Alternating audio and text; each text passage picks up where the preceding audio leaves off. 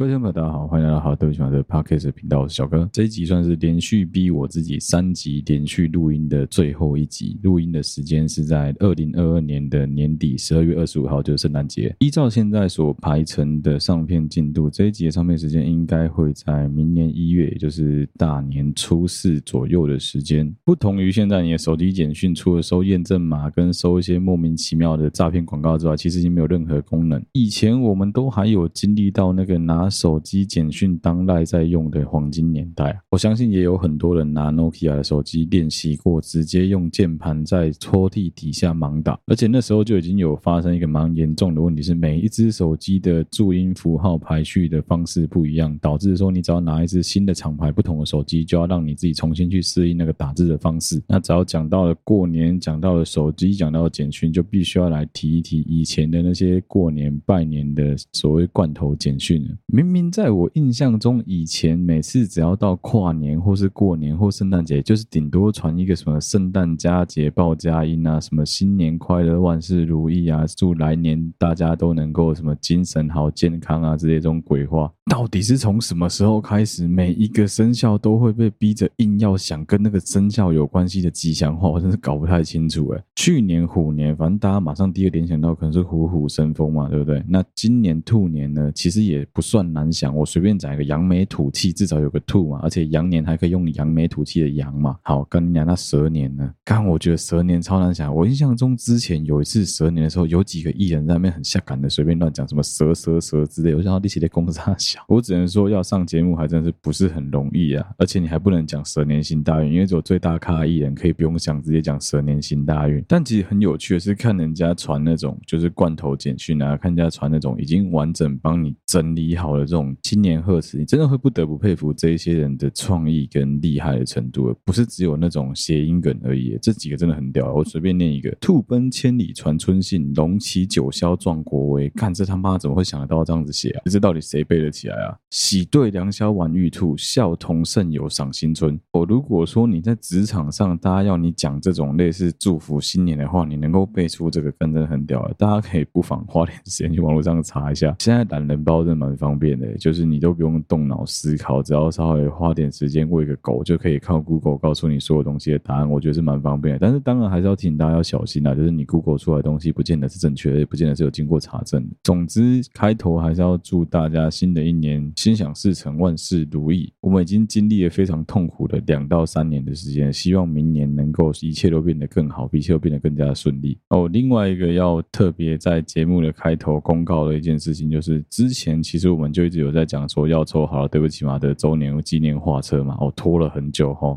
其实是我忘记了，其实 我真的忘记，然后就画册一直坐在那边，到我老婆提醒我说：“啊，你是到底有没有抽画册？”他想啊，干对哦，画册还没抽哎，啊，对不起嘛，就真的忘了没。结果后来还好是老婆提醒，那再加上说我在船上我没办法抽啊，我老婆就用那个抽签软体帮我花点时间抽出来的一个我们的幸运听众。其实我觉得大家真的应该要多花时间在 IG 上面跟创作者做互动啊。如果你愿意跟我互动的话，对我来说你们的支持真的都是很重要的鼓励。哎，又在讲废话，不管。因为我觉得大家每次最后结尾都没听完，就是五星按赞留言支持这件事，通通通都没有听完。我以后可能会不定时在结尾放点无聊的彩蛋，好了，不然干大家都不想拉到最后面，我就卷靠背。我就问个问题啊，有多少人睡了有听完了？有多少人发现我上一集睡了，第十二集睡了？波罗波罗蜜多心经的结尾是完全忘记做结尾的。我录完就有一种被自己超度的感觉，真的完全忘记要录结尾了。啊，总之感谢我们可爱的听众 YC，恭喜他抽到了我们的两周年纪念画册。之后有机会应该还会再抽出一本啊！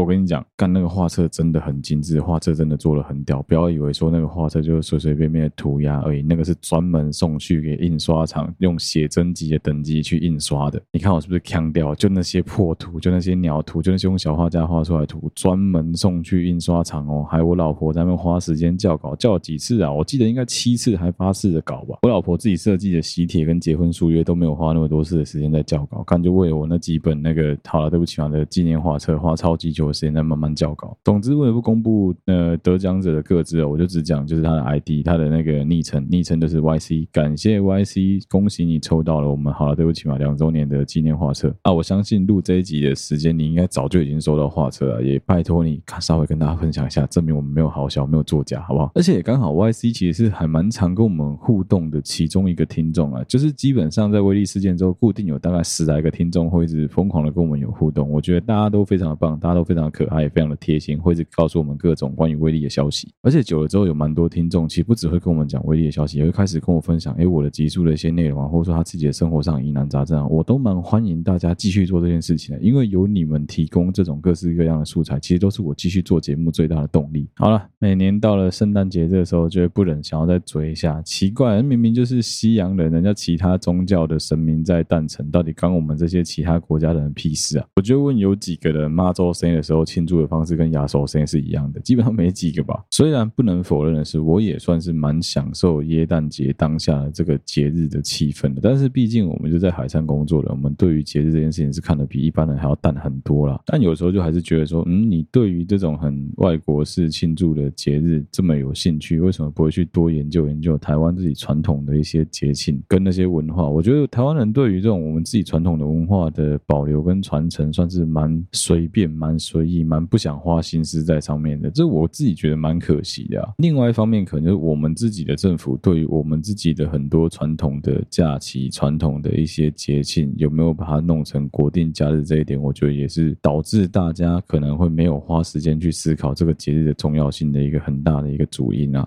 好，这一节开头先花一点时间来聊聊目前中国的疫情的情况哦。基本上，据我们这边所能够了解到的资讯呢，中国疫情目前正在处于现在这个十二月二十五日的时间，中国正在处于第一波疫情的小高峰。现在这个情况，就我们之前有讲过了嘛，所有轻症跟无症状的患者，基本上中国现在已经不再做太严苛的 PCR 采检了，所以很多轻症跟无症状跟台湾之前是一样，就直接改牌，我们就是直接不公告，公告出来的数字也全部都是不准确的，因为绝大多数其实知道自己有染疫人，也不会再去做 PCR 采检，也不会再去让你知道说我其实是有染疫的情况了，很多人就直接待在家里面，所以健康码也不会有转成红色的问题，这一点对于整个全球经济的复苏，我相信是友好。也有坏的啦。对于很多想要出去玩的人来说，应该是非常的希望中国能够继续再封它个十年八年吧。因为毕竟现在的不管是日本也好啊，各个离岛也好啊，各个海岛国家也好啊，欧洲地区也好啊，基本上现在是非常非常适合去旅游的，因为就是少了一个 C 开头的国家的游客在那边到处吐痰。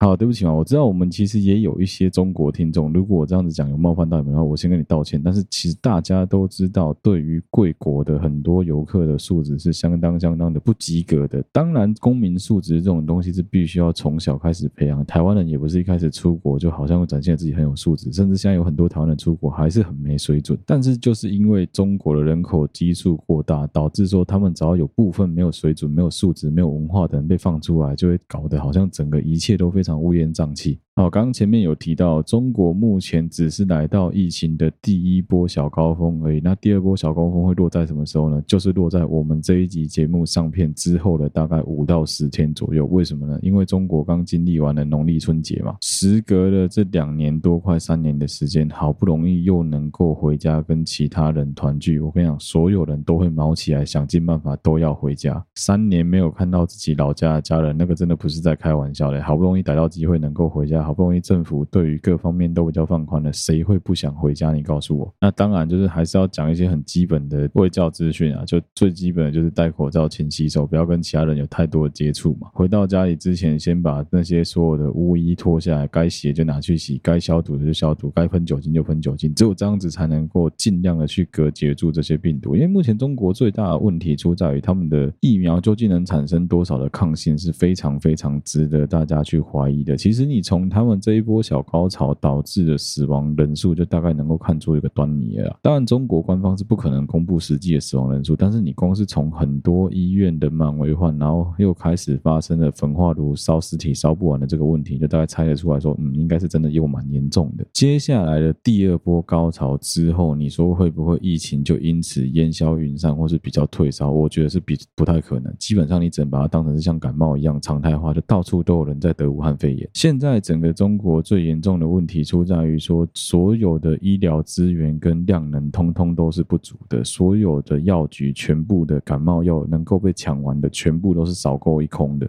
你连这种最基础对抗病毒的药物都没有的情况下，有很多人可能可以靠感冒药压下来那个不舒服都压不下来，会导致其实有很多本来应该可以是轻症的病患变成中重症，本来应该中症的病患变成重症，本来重症的变成绝症，我觉得是非常严重的一个大问题啊。总之是我们对岸那个号称想要清零、可防可控的笑话帝国的最新的消息，我也不知道说他们到底还会这样子持续多但是我是真心的希望，就是不要再有人因为这个病毒嗝屁了。我也没有那么阴谋论，想要去查说到底是谁啊，然后散播这个病毒啊，这些我觉得都不是重点。重点什么？重点是就是不要这么早把他们放出来，让他们待在他们自己的国家里面，好好享受他们国家带来的所有这些红利。其实有很多能够比较接触到外界的中国人，陆陆续续也都知道，在其他国家的开放情况。不要说其他国家，连台湾都开放这么久了，连香港都开放这么久了。当我跟中国的公务员聊到说，台湾目前开放的情况是室外可以不用戴口罩的时候，他们露出来那个难以置信的表情，真的是太过经典了。事后当然他们想想也觉得这是很有可能的事情，因为台湾毕竟已经想办法轻的落地落地了这么久，我们想办法让疫情去慢慢的扩散开来，让所有人都该感染的感染了一波，该轻症的轻症完，该无症状无症状完了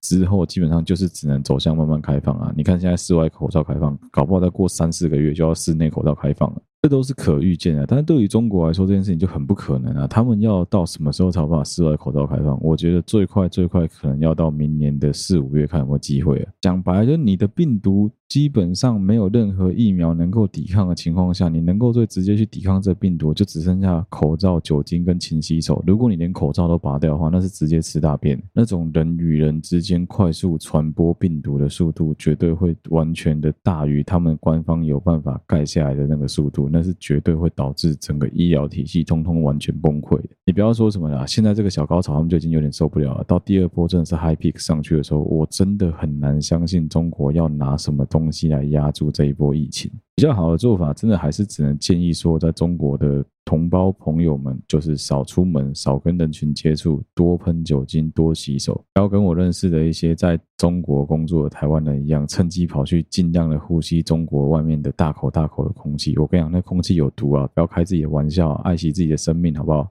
就说个笑话，我有一个住在中国、长期在中国工作的朋友，他就是他妈那边北南，想说什么啊？现在又比较开放，好像比较好，跑去外面打篮球，打完之后回家就确诊了。这个真的是还好，因为你是台湾人，你还有办法从台湾干到一些药到中国去。不然我跟你讲，如果你是本地中国的话，你讲那些假经历怎样？你连少经历的假没掉，他们已经严重到感冒药都没有，你只能吃一些比较能够缓解的东西，譬如说陈皮啊、话梅啊这一类的，就明明只能拿来延延缓的这种中药的东西，我、哦、讲到中药一定要提提清冠一号，真的不要再把台湾的清冠一号送到中国去，好不好？那个就是我们自己留着用就好，你自己医疗量能都不见得有办法去应付你自己国内的东西了。现在有一些人其实偷偷的在把台湾的感冒药啊、清冠一号啊往中国去送，去趁机大赚一笔，我觉得是蛮垃圾的啦。当然有市场需求的，就有人想要冒险去干这种事情，是可以理解啊。但是我真的觉得不要干这种垃圾的事情，不要发这种灾难财，这他妈会下地狱。好，话锋一转，来到下一个话题哦。其实现在就是一个全民狗仔的时代，所有人都有手机，所有人都有镜头，都可以轻易的把你看到的所有的影像上传到网络上的各大社群媒体平台上，不管是什么爆料公司啊、报废公司啊，甚至直接上传给各个媒体去做投诉的动作。所以其实我不太能理解是，怎么到了现在这个时代，都还会有人好像是故意的想要去挑战全民狗仔这件事情的可能性跟可行性，我是有点搞不太清楚。这些人的心态啦。当然，另外一方面也是要偷嘴说，现在的记者真的比以前好看很多啦。有很多的媒体新闻从业人员，他们是故意派他们底下比较之前的实习生，甚至是刚出社会的社会新鲜人，直接卧底在所有台湾各大的新闻社群媒体平台上面去。以前同样的这些记者要卧底在哪？这些记者必须要窝在警察局、窝在消防局、窝在各大局处的新闻处，跟所有官方的公关室保持好良好关系，才能够拿到第一手的新闻。但现在都不用了，现在变得超级无敌简单。好处是什么？好处当然是新闻来源速度非常的快，而且很多元化，怎么样的新闻都有，而且很多东西都是第一手的消息。但是当然也有很多随之而来的坏处。第一个就是这些东西到底经不经得起考验，到底有没有经过查证？当然不可否认是，我自己也很喜欢从各大的社群媒体平台去抄东西啊，当做是我的素材啊。但就很可惜的是，有时候有些东西真的是不太经得起时间跟社会的考验。所以如果说你在听到我们提供的一些素材啊，跟新闻内容啊，让你觉得不舒服，让你觉得不开心的话，其实你都可以来投稿给我，都可以来跟我讲说，哎，你是哪里觉得不舒服，哪里觉得不开心？我跟你讲，我不一定会改进，但是你们给我的意见，我几乎都会听。虽然我会表面上很白烂的讲说什么啊，我就已经道歉了，不管你想怎么样，哈哈哈哈哈。可是事实上，我自己这个人还是非常的玻璃心啊，我还是会很在意其他人对于我们节目、对我们频道创作的看法。尤其随随着听众越来越多，你自己会突然间觉得说，好像必须要负起一点社会责任的时候，你就会变得越来越担心，说自己做的内容到底是不是有营养的。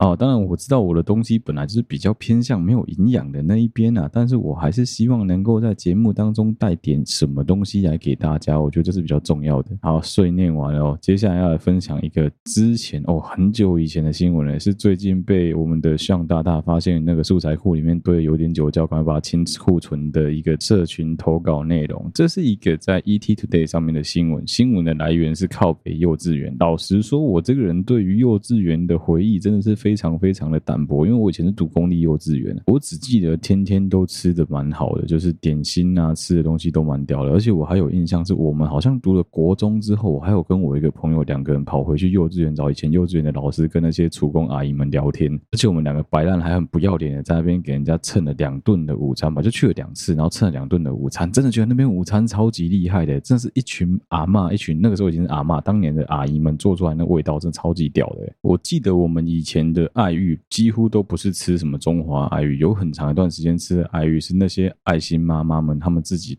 炖自己去买市场买材料回来，自己煮糖水做成一锅，我们叫二油，就是所谓的爱玉的台语。哦，那个真的超级爽。小时候就觉得说，干好幸福哦，怎么可以读这么好的幼稚园？然后每天天真无邪、善良可爱，闲着没事干就在那边跟其他朋友打打闹闹，开开心心的等下课。这样，有一些人会觉得说啊，幼稚园就是要读双语的啊，就是要读什么很好的幼稚园，要读很高级的幼稚园。我个人是觉得大可不必啊。好，这个新闻呢，就是有一间私立的幼稚园，算是收费。非常高，学费非常好，已经类似像是贵族型的幼稚园的学校。有一个家长在靠北幼稚园里面靠北说，他的小孩送去幼稚园的时候呢，他都是穿的很朴素，穿的很邋遢的，然后把小孩子送去幼稚园，小孩子的装扮也都穿的很随意，就是穿一些简单的小孩喜欢的丑 T，然后就去幼稚园上课了。因为穿着打扮跟其他来这间学校上课的小朋友实在是差的有一点点多，导致说学校老师很明显的对他的小孩不是很关心，对他这个家长也不是很在意。那对于家长来说，当然觉得说小孩子的教育环境比较重要嘛，也没有多想。直到有一天呢，小朋友回来家里面哭着跟妈妈讲说，老师一直说他骗人，老师一直说他在胡乱。妈妈察觉有意去问学校说到底是怎么一回事，才知道说哦，原来小朋友跟老师讲说什么妈妈有带他们去看过一零一啊之类，老师认为说你们家里面看看起来这么穷，怎么可能有机会能够去过一零一的观景台？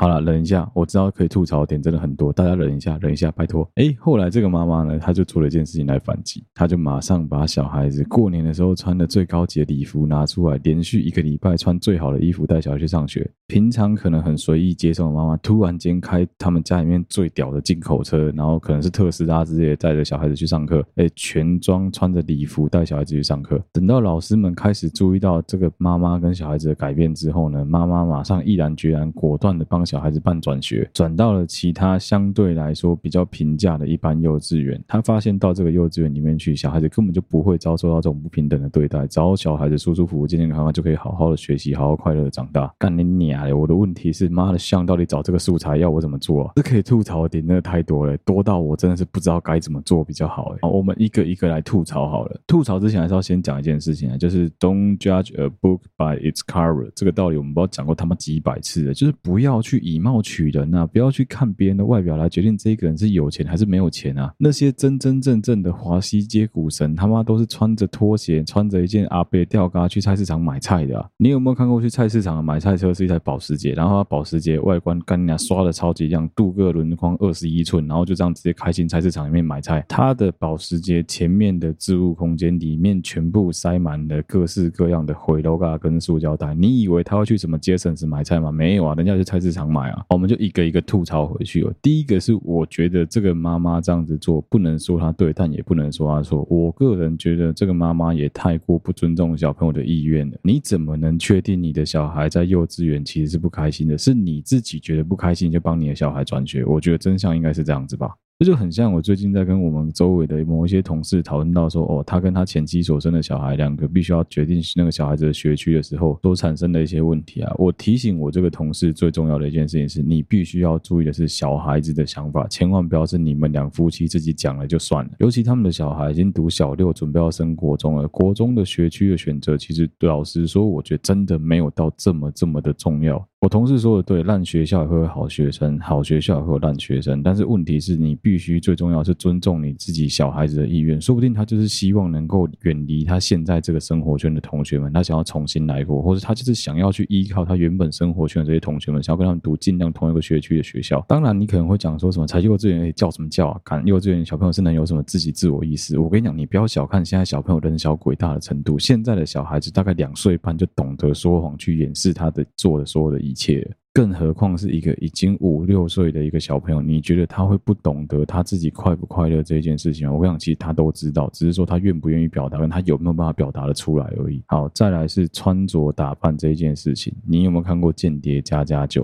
你去读这样子的贵族学校，当所有人都穿得非常的富丽堂皇的时候，你硬是要穿得跟别人不一样。那到底还是你这个妈妈失职的成分比较重吧？你想一个问题就好了，你明明就知道你的小孩读的是比较好的学校，是不是相对来说大家都比较注重自己的穿着打扮？的确，我也认同老师以貌取人是非常不应该的行为，但是也不至于到判死刑这么严重吧？当然啦，每一个学校收费、学费什么都是固定的，他实在是不应该说什么，因为你的穿着打扮比较随便、比较正常、比较朴素，他就不理你。我觉得这是不应该的。但是常常哦，在很多情况下，就你发觉到别人对你有那种很奇怪的眼光的时候，有一个可能性是你自己说不定也在别人眼中你就是一个很奇怪的人啊。不修边幅是一个很好听的形容词，讲的难听一点就是你整个人给人家感觉很随便、很随意、很邋遢。为什么有很多在高科科技产业的工程师的 CEO 的经理人们，他们平常的穿着打扮都是什么牛仔裤啊、Polo 衫啊、简单的花衬衫啊，但是在正规的所谓的产品发表会，仍然会尽量的忍住乖乖穿上西装，可能是牛仔裤配西装，但还会想办法展现出那个利落感，就是因为那个东西是一个专业的表现啊。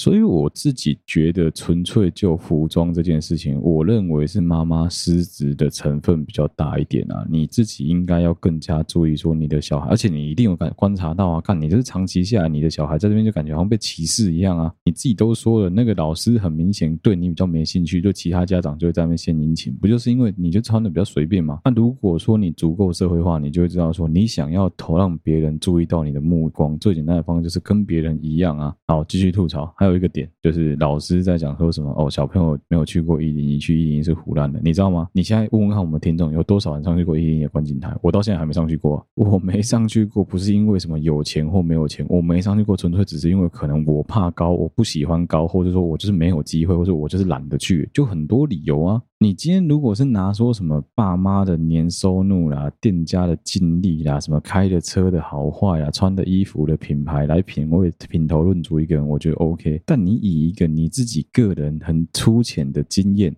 啊，不就很明显？妈妈跟老师都觉得去过一零一观景台就是很高级的人。干娘，那我今天带着一百个万华华西街的乞丐上去一零一，是这样，每个都变 CEO 吗？不可能啊！去过一零一观景台就当做是一个家里面有没有钱的评判依据，我觉得非常非常非常的欠缺眼光，跟非常的欠吐槽啊！哦好，但我不得不说，一个老师对于小朋友的任何冷言冷语跟所有的言语暴力，小孩都会记。记得一辈子，其实不止老师啊，我们所有人都一样，大家都必须要去反省这件事情。你有没有曾经对你自己的后代、你自己的小孩子们抵赖过？你有没有曾经去否定过他的存在价值之类的一切？举个例子好了，可能你的作品曾经被你的家人撕掉过，或者说哦，你考试考很烂，然后被你的家人什么拿考卷丢你啊之类的，有没有？这种事情基本上小孩都会记得一辈子。我运气蛮好的，我小时候被我爸扁的原因几乎都是自己真的太摆烂。我小时候有一次，我记得有整个年级还整个学期没有写过作业，哇，那真的是非常的欠杀。我不是来自什么太过于有钱的家庭，我们家就是一个非常非常传统的蓝领阶级的家庭。我爸妈是一直都非常辛苦的工作，努力赚钱养活我跟我弟两个。王八蛋！要论教育程度，其实我爸跟我妈也不是到非常非常高等教育的程度，他们就是基本上过了一般的国民义务教育，就如此而已。但是真的不要把他们当白痴，好不好？你他妈的小学而已，不写作业到底是三小？我真的觉得超级好笑的。我那时候真的很悲哀，一开始是我弟都不写作业，我发现我弟不写作业之后有一堆好处，就是老师在那边写作业写的要死要活的时候，我弟都会打电动。后来久了之后，其实是有一个契机啊，那个契机是这样子：我爸会听我 podcast，说不定他到时候听到之后他会笑出来。就当时的契机就是这样，当时的契机是有一次我。在学校打扫的时候，我跟我们班上一个成绩很好的女生一组在拖，我记得是老师的办公室吧。结果那女的不小心把整摞的我们班的数学习作簿直接打进那个一整桶的那个污水里面，水桶里面。我记得小学的时候非常害怕作业抽查，因为以前哦老师都必须要把那个作业随机抽去教务处做作业抽查，而且那个号码是由教务处做决定，老师是不能擅自更改的。但是直到那一次，我听到了一句话之后，才知道说什么老师不能擅自更改，那根本就老师可以自己决定的，好不好？因为那一次摔进水里面导致水损污损的习作簿，少说也有十几本吧，然后刚好抽查了两本都中了，那时候老师就直接感叹的说一句啊，算了，号码改掉就好了，没事啊。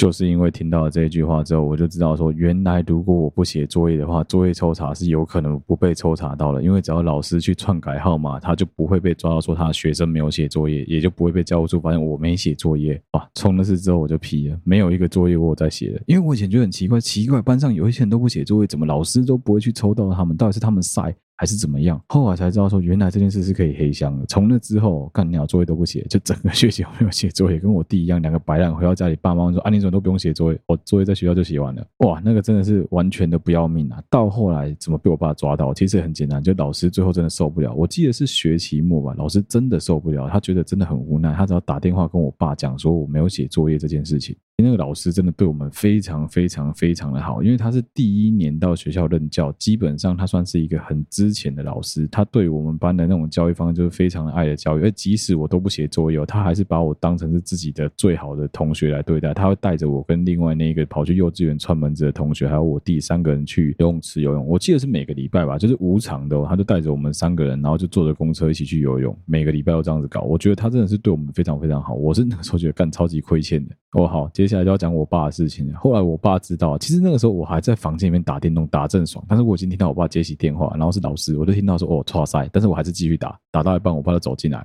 问我说：“你是不是都没有写作业？”小孩子嘛，一愣，还在装傻，说：“没有啊，我写啊，这学校就写完了。”然后我爸就讲说：“刚打电话来是谁，你知道吗？老师啊。”然后就叫我把联络簿拿给他看，联络簿拿了之后呢，我离我爸大概可能有至少六步左右的距离吧。你有没有听过一个说法，是韩北韩的特种部队在训练的过程中，他们要厉害到可以拿笔，也可以拿来丢，然后直接把笔丢去，说准确用笔来杀人。我以前是觉得这件事情是不可能的，太好笑了吧？直到我看到我爸拿联络簿精准的朝我的头丢过来，让我的眼角直接爆血之后，才知道说，干这件事情是真的是有可能发生的。我爸当然不会是故意要朝着我的眼睛丢，他的那个动作基本上就只是有点像是那个主管把你的报告退回去的时候往你脸上甩而已。但是因为他甩的力道，哦，爸做刚啊，干他的力道超级大，他直接这样甩过来。那个联络部的脚脚直接卡到我的眼角，我就这样直接暴血。啊，暴血之后，我记得隔天，我还记得隔天是要去什么校外教学之类，反正要远足。那老师真的对我超好，他们就知道说是我因为没写功课的关系被我爸扁啊，其实也没有扁啊，就是联络簿想丢到眼角而已。那老师马上跑来跟我道歉说啊，真的是我不知道会这么严重啦，害你还被你爸这样子教训一顿子，我想要干，那是我北烂啊，这不应该的吗？你看小学的事情哦，距今多久？二十年前的事诶，到现在我还记得这么清楚。你不要以为说小时候被人家扁、被人家打、被人家骂的事情，你现在能够忘记多少？很多时候不是你忘记，是你害怕自己想起来而已。当然，像我这个例子是很欢乐对啊，就是当时就觉得说，干自己怎么可以这么给小？后来我爸想起来，觉得，真的是拿我们两个兄弟很无奈，你知道吗？快被我们两个气死诶。我就是那种从小就很懂得智慧型犯罪跟钻漏洞的人啊，但是真的是还好，就是我爸对我们的教育教育的真的非常好啊。反正用讲的不行，就用物理来解决一切嘛。我觉得我爸真的蛮屌的。关于这个新闻素材啊，其实最后我还可以吐槽一个东西，就是丑 T 这件事情。丑 T 的东西，我自己个人是这样子想的，就是你才丑，你妹才丑，你妈才丑，你爸才丑，你全家才丑。你知不知道对小孩子来说，那个 T 恤？就是要在上面有一个大大的 Elsa 的图案，还要会反光，那样子才叫做潮，那样才叫做小孩子的流行。请不要用你自己的流行价值观去 judgment 一个小孩身上的穿着跟品味。每一个年纪的小孩子有他自己适合的图腾，他自己适合的穿着，因为对于当时的他的视觉上的吸引程度来说，就是那样子的东西是最能够吸引到他自己的注意的。反而是你让小孩子去穿上一些不适合他年纪的装扮，譬如说故意让小男生穿上那种小朋友西装啊，让小女生穿那种小朋友套装啊，你觉得很好看，你觉得很可爱，你觉得很适合拍照，但是小孩子来说穿起来是很别扭的。你在五年前看到觉得很适合你的东西，在现在看。到会觉得退流行了。你在十年前看到很好看的东西，你现在看到就我当年的反应怎么是这样做？我当年怎么会喜欢这种丑东西？但是不要骗，那时候的你就觉得这样子就是最好看的样子啊。所以，如果你的小孩喜欢，如果你的小孩觉得好看的话，真的不要去反对他，不要去拒绝他，也不要去否定他的喜欢，不要去否定他的喜好。尤其如果市场卖的丑 T 可能一件才一百九啊，你买的那些高级的衣服一件可能要两三千块，当然是选一百九啊，你打个派去哦。所以纯粹就靠北幼稚园的这一则新闻，我个人觉得就蛮无聊的，但就可以有很多层面东西跟大家分享。刚好跟大家讨论一下，就价值观冲突的问题啊。我最后当然还是要机会教育一下，真的不要去看单看外表来决定说这一个人的成功与否，跟这一个人家里面的背景怎么样，那个是绝对都不准确的啦。我之前的集数也有讲过嘛，很多人对于自己的那种过度炫耀，其实就是一个自己心里面很自卑的一个外显的表征啊。等你有钱到了一个程度之后，你会对于你的穿着打扮变得比较内敛，变得比较不那么在意。只有那一种真的很想要去追求说什么自己让别人看起来很光鲜亮丽、很屌的人，才会需要去买一套很屌的西装来穿啊！拜托你在犹豫说你要定制这套西装的时候，差那个可能八百九百的配件，到底要不要买的时候，你知道对有钱人来说，那个就是一个眼睛扎下去的事情吗？你在那边秀苗苗某一个袖扣可能要五千块、八千块的时候，对于一个有钱人来说，啊干不就是个袖扣吗？不见就算了。所以真的是不要太过于去单靠外表来评断一个人的种种社会条件，我觉得都非常的愚蠢啊。好，这一集的最后啊，来讨论另外一个话题好了。我不知道有多少人有在使用虾皮的习惯。哦，我先讲哦，最后这一段的内容啊，我非常不建议大家去搜寻，也非常不建议大家去亲身试验，因为试验了之后很容易会回不去。这个回不去是非常严重影响到你自己的心里面层面的东西的啊。我知道蛮多人很白烂，你们还是会做啊，但我。就只是想提醒一下而已，好不好？演算法这东西是很奇妙的，尤其在很多的购物跟拍卖网站上面更是如此。如果说你一直在搜寻同一类的商品的话，它就一直推给你这一类的商品嘛，这是很合理的一件事情。最近在虾皮上面啊，其实突然间大量的出现了一大堆那种所谓的私人定制类型的商品。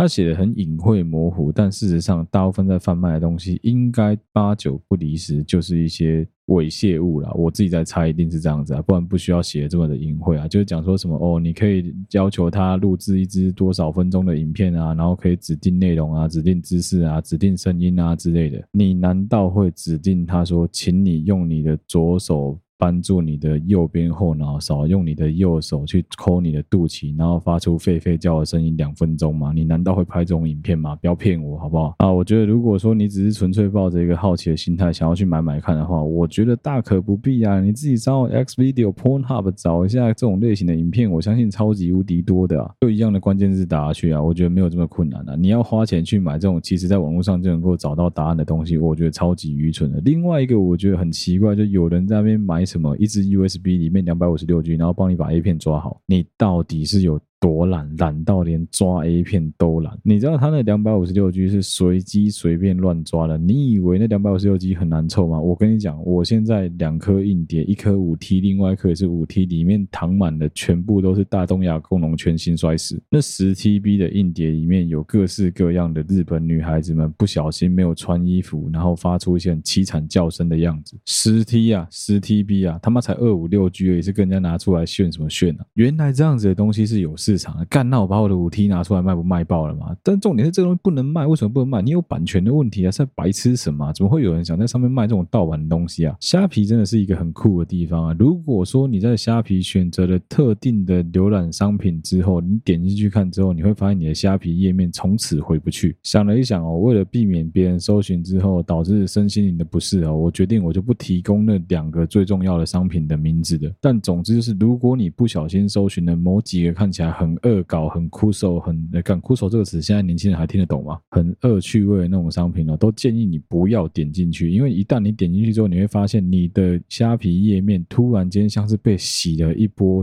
演算法一样，会开始疯狂的出现大量的色情内容。比如像我有在逛卖法兰公仔啊，我有在逛一些军事模型啊，有在逛一些铁道模型，习惯的人啊，平常我跳出来页面就是车、坦克、飞机、大炮，但是就是自从我想点那个之后，全部都是捏捏，满满的，统统只剩下捏。没错，我是个快乐直男，但是你觉得我老婆会让一个快乐直男买这些内内回家吗？怎么可能？而且我也没有脸皮薄到敢把这些东西直接展示在我家客厅玄关的柜子上，好不好？是疯掉了是不是？啊，既然你找不到地方展示，你买这些东西要干什么？我才是不懂哎。除了这种之外，另外会跳出来就是私人定制的影片啊，会各种各式各样的跳出来，什么原味的内衣内裤啦，原味的丝袜啦，原味的可能是什么我不知道，反正干原味商品各种跳出来啊，然后私人定制的影片啊，跟你讲说什么可以买。买多少买买千送百之类的吧，我也搞不清楚。我还有什么束缚式信赖的东西，感觉莫名其妙哎妈，这东西我用不到，到底跳出来要冲三小啊？然后老实说，我觉得这些内容可能都还好，但接下来要讲的这个真的很容易让人家感觉到身心不适。所以如果说你觉得会不舒服的话，最后这一段你可能可以直接跳过。台湾一直以来都有人在玩泰国的那种佛牌啊、阴牌啊相关的商品，但是如果说你只是买佛牌的话，我觉得可能还好一点。那问题就出在有一些人会在搞不清楚状况的情况下，跟不知道游戏规则。的情况下去买了一些鹰牌类的东西回来，这种东西就是可能，如果你不信的话就不信，但如果你信的话，它是很有可能会跟着你一辈子的，千万不要去乱买。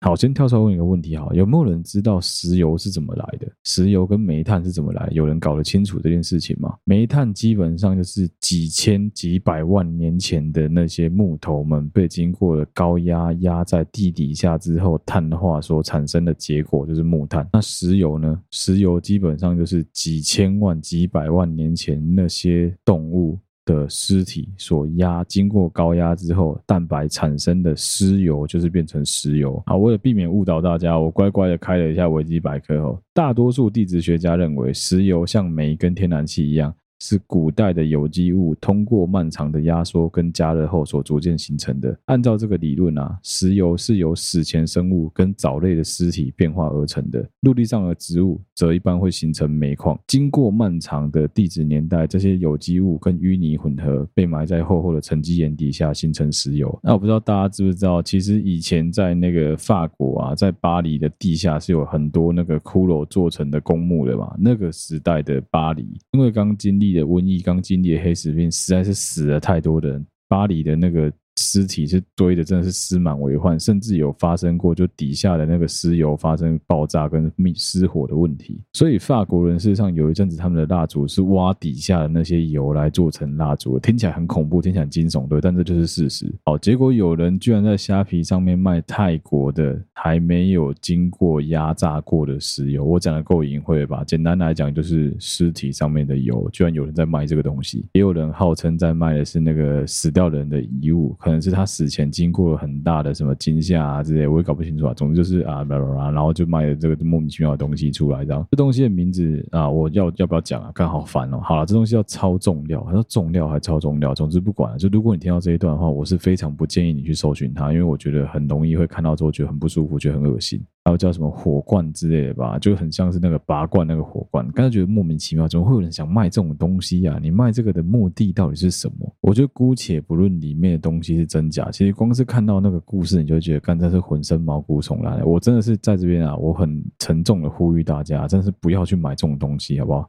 相较之下，我突然觉得原味内裤听起来和善多了。其实我也蛮不能理解原味内裤这个市场啊，怎么会有人想要去买别人穿过的内裤，而且起笑？哎，我妈那个味道有够重的。哎，我记得我以前有看过人家就日本人在讲说他们那个原味内裤加工厂，他那是怎么做？他基本上就是一群叔叔们聚在一起，然后去买各种各式各样，可能一件只要一百块日元的那个女用内裤。他们工作环境超香的，他们工作环境超开心的，因为就是每天反正就是只要把那个内裤用塑胶袋封起来之后，然后再喷一点。点的香水进去里面，保持有那个香香的味道。一件内裤原本的成本可能就是一百块，再加上那个香水，再加上包装费，但是可以卖到台币三千、五千、八千都不是问题。你只要有办法帮那个内裤讲一个故事，就有办法把那内裤卖得非常非常的贵。所以就是一群日本版的真实的内裤小精灵呢，真的很屌。我记得我以前曾经讲过内裤小精灵的故事吧，就是他们只知道偷内裤，偷内裤之后就变现，但他们没有想到过程是怎么做的。哦，原来内裤小精灵的产线是这样子来的，我突然间恍然大悟哎。那我就用原味。内裤来说明和善多，简单来讲就是那一些所所谓的什么什么罐啊、什么料啊那些，我就跟原味内裤一样。我现在举原味内裤当例子哈，他的做法是这样子，他就是会告诉你说这个内裤的主人是谁，然后他的身份是怎样，他的年纪多少，他的职业是什么，他的性别啊当然是女生啊，不好意思，你还可以指定说这个内裤他穿的做什么事情，譬如说什么打网球啊、骑脚踏车啊，甚至是说什么哦，他可能 MC 来的时候的内裤要指定上面有沾有血迹。妈的，原来人类世界真的还有吸血鬼的存在哦。干，我真是傻眼哎！这个泰国的这种莫名其妙的东西，它基本上就是泰国阴森版的原味内裤，完全就是这个套路哎。当然，我蛮相信原味内裤有它的市场的，因为你知道吗？有很多的 AV 女优都有在卖他们的 AV 女优角色卡，这角色卡里面会送什么样的礼物？这角色卡里面会送整件的原味内衣、原味内裤，还会送那个什么？那个 A V 女优的毛，看一看我在讲到杀小啊！你以为是有克星式拍卖会是不是？骷髅塔族火红眼还附上 D N A 鉴定书，然后那个 A V 女优的毛还附上 D N A 鉴定书吗？干到底在讲三小啊！真的是变态的市场无所不在，就跟这种宗教力量的市场无所不在一样。很多人真的是为了要寻求心理的那种祥和，无所不用其极。我还是要再强调一下啦，国外警察在台湾的办事能力基本上都不会有本土警察来的厉害啊。如果说很多东西连本土警察都没办法有办法帮你解决的话，我是蛮不建议你去找国外警察的，因为效率应该只会更差而已啊。你能不能信？你当然能够信啊！你能不能够想说，哦，我就是当做是一个心灵的依托，你为什么要管我这么多？我当然不会管你这么多，但是真的没有必要去请那些就是你也不知道该怎么把他送走的东西回来，会非常非常的麻烦啊！不知道，我觉得这是毛骨悚然，你知道吗？我看到那个东西的故事之后，我就看到那个什么料啊、什么罐的故事之后，我就想说，干你娘，这东西真的会有人想买吗？结果后来发现它售出的数量还蛮多的。好，既然都讲到这里了，刚好就直接讲是哪些东西不要点啊。第一个是幸运三色手环，绝。对不要点就是那个卖橡皮筋，然后跟你说什么幸运手环。第二个是通往天堂的钥匙，就是一支那个电插，然后可以插进插座，那个东西也千万不要点。点了这两个东西之后，你的虾皮页面会直接变得超级奇怪。以一般女孩子浏览商品的速度，大大概需要花半个小时到四十分钟才可以整理成你原本以前常常在看的那些东西。以一个男生速度要更久，你知道为什么？因为男生会手残点到内内。你每次只要在虾皮不小心点到任何一个色情或成人内容，就会导致你的虾皮演算法再次重新 rerun，就全部会再。推给你所有相关的商品就很烦，但是还是不得不佩服 AI 的厉害啊！干这演算法真的很屌，他怎么会知道说只要点这种东西的人就会对其他相关东西有兴趣？我觉得他那个连接的做法真的是非常值得你去细细的品味跟研究啊！确实有可能这样的，就是他跟你讲说哦，既然你喜欢这个，那我相信你也会喜欢这个，就是是连在一起的吧？当然，这最大的问题出在说虾皮对于他所平台上面其他的贩售商品是没有什么太过严苛的审核机制的。但真的还是要奉劝各位不要游走在。法律边缘干这种事情啊，因为你永远不知道会不会突然间就被人家巡逻，然后抓到说，干你在干这种坏事啊，这真的是不太好啊。节目的最后还是奉劝大家，诸恶莫作啊，那这种东西哦，能不要点就不要点它了。好了，再次谢谢大家收听好对不起的 Podcast 频道，我是小哥，祝大家新年快乐，万事如意。如果你喜欢我们的节目的话，欢迎你到好了，对不起马的 Facebook 粉丝专业或是 Instagram 的粉丝团上面去按赞、追踪、留言，有任何最新消息在上面发布。不论你使用的是任何一个 Podcast 的平台，都欢迎你在上面帮我们按赞、追踪、留言、五星好评按下去，并且分享给你周围所有的朋友。你的留言、你的按赞、你的追踪，就是我们继续做节目最大的动力。一样哦，睡了跟好了，对不起嘛，两个平台的文字稿都还在继续的追求所有听众的投稿。如果说你有任何的纯文字内容想要分享给我们，或者你有任何的疑难杂症，有任何心得想要跟我们的好，对不起嘛团队分享的话，都欢迎你私讯到我们 IG 小盒子。那再次谢谢大家收听这一集的好了，对不起嘛，我是小哥，我们下期再见啦，大家拜拜。